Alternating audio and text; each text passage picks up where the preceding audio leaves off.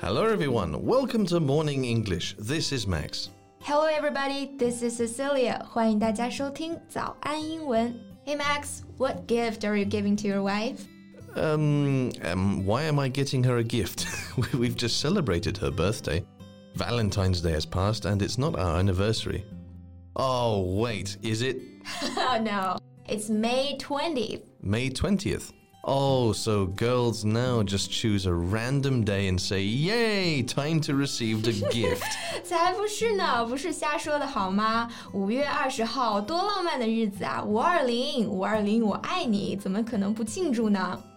huh. So we've got Valentine's Day, we've got Qixi, and now we have this. Oh, this must be invented by those stores for business reasons. Oh, come on, cheer up a little. 我想过节还没人跟我过呢。诶，你这不是在凡尔赛吧？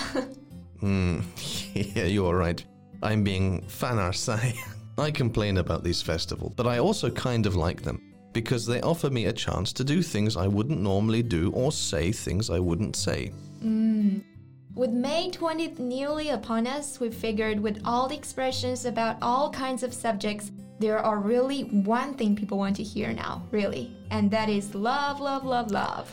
So today, beloved listeners, we come to you with a mission. We thought we'd spend today's episode talking about Love Tour，在节目的开始，给大家送一个福利。今天给大家限量送出十个我们早安英文王牌会员课程的七天免费体验权限，两千多节早安英文会员课程以及每天一场的中外教直播课，通通可以无限畅听。体验链接放在我们本期节目的 show notes 里面了，请大家自行领取，先到先得。What do we talk about when we talk about love? Well, we love to ask people this question. 你是相信一见钟情还是日久生情啊？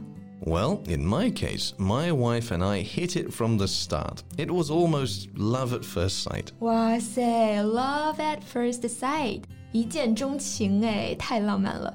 其实啊，我很喜欢法语中对一见钟情的描述啊，coup de foudre。Coup de foudre in French means the bolt of lightning. Seeing someone and in an instant falling in love, love which happens in the moment of a flash. Yeah, no wonder people say French people are romantic. Hmm, so you know there are two kinds of people, right? One is the kind that are constantly having a crush but the crush fades away as quickly as it comes. Mm, that's you, isn't it?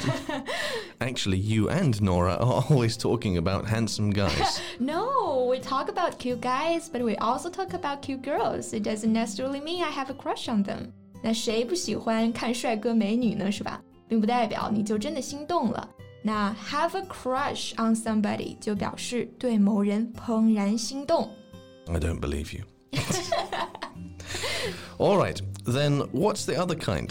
哦，对，说有两种人是吧？一种呢就是这种很容易心动，但是这个心动来得快也去得快；还有一种呢，就是基本上心如止水，但是一旦动了凡心哈，那就是一百分的投入，并且认准了就是这个人了。Yeah, basically they would be hung up on that person, just as Romeo had been hung up on Juliet since they met on that fateful night. 是的，什么意思啊？这个 be hung up on someone 字面意思有点像挂在某人身上了，对不对？其实啊，就是心思挂在别人身上了，表示对某个人念念不忘，日思夜想啊。So what you are trying to say is that these kinds of people don't fall in love easily. But once they fall in love with someone, they would fall head over heels. 没错，哎，敲黑板了，一个很重要的表达出现了。 Head over heels 形容这种神魂颠倒的状态。为什么说它重要呢？因为它可以用来表白，哎，可以作为情话来说给你神魂颠倒的对象听。Right, you could tell him or her, "I'm head over heels for you." Wow, so impressive！相当于我爱你爱的神魂颠倒。那对方听了心里肯定美滋滋的啊。 Mm, by the way, you've met my wife, haven't you? Yeah, yeah, last time at the bar. You two were acting all lovey dovey. We are not lovey dovey. You were. all right, maybe a little, but not much. Yeah, right. But actually, I don't mind my friends being lovey dovey. I think that's super cute. 我一点儿也不介意朋友秀恩爱啊。 秀恩爱，或者说台湾话叫什么放闪，对吧？ 我们可以用 lovey-dovey 来形容，它表示情侣之间卿卿我我的那种状态。那注意看哦，这个发音是 lovey-dovey，不要发成 lovey-dovey 了。You are weird.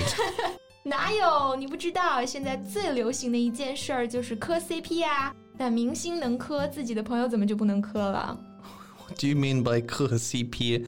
Why would people be happy watching other couples? Well, you would be happy because you would be like, wow, this is so sweet. Wow, they are made for each other. 就是看别人特别般配，好像天生一对的时候呢，你会觉得很欣慰啊。那 be made for each other 就是用来形容两个人天生一对。 If I saw that, I'd throw up. well, I think you might be um, a matchmaker. Can't argue about that. 那 matchmaker 就是指媒人。说到这个媒人哈，我就想到我有个朋友，他可比我更热衷于做媒了啊，我就被他安排过。 Really? Never heard you talk about it before. How did it go? Well, obviously it didn't go anywhere, or else I wouldn't be single now. Yeah, yeah, you are. We just didn't hit it off. 我们就是不太合得来。 那合得来，相处得好，我们可以说 hit it off. Enough about me. Back to you. I can see you guys are good at expressing your feelings. I mean, Chinese people tend to be more reserved. We seldom say those three little words. Yeah, I was very surprised when I first heard from a Chinese friend that he never said I love you to his parents. Yeah, that happens in China. 但是大家其实，在恋爱关系当中都会有害羞说不出口的时候， 所以有时候呢，我们会用 those three little words 来代替 I love you，就是那三个小字。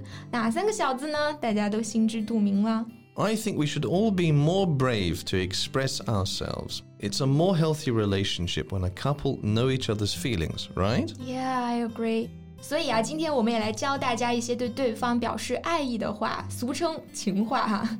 Now, have you heard this silly saying? I heart you. Yeah, it means I love you, right? Yes. Obviously, a heart is a symbol of love, and that is why it is used in lieu of love. I heart you. It's more playful, flirtatious, and more cute than saying I love you, and certainly less frightening. 嗯，了解了。想象一下，一对男女刚刚认识不久，那上来就说“我爱你”，这就有点吓人啊。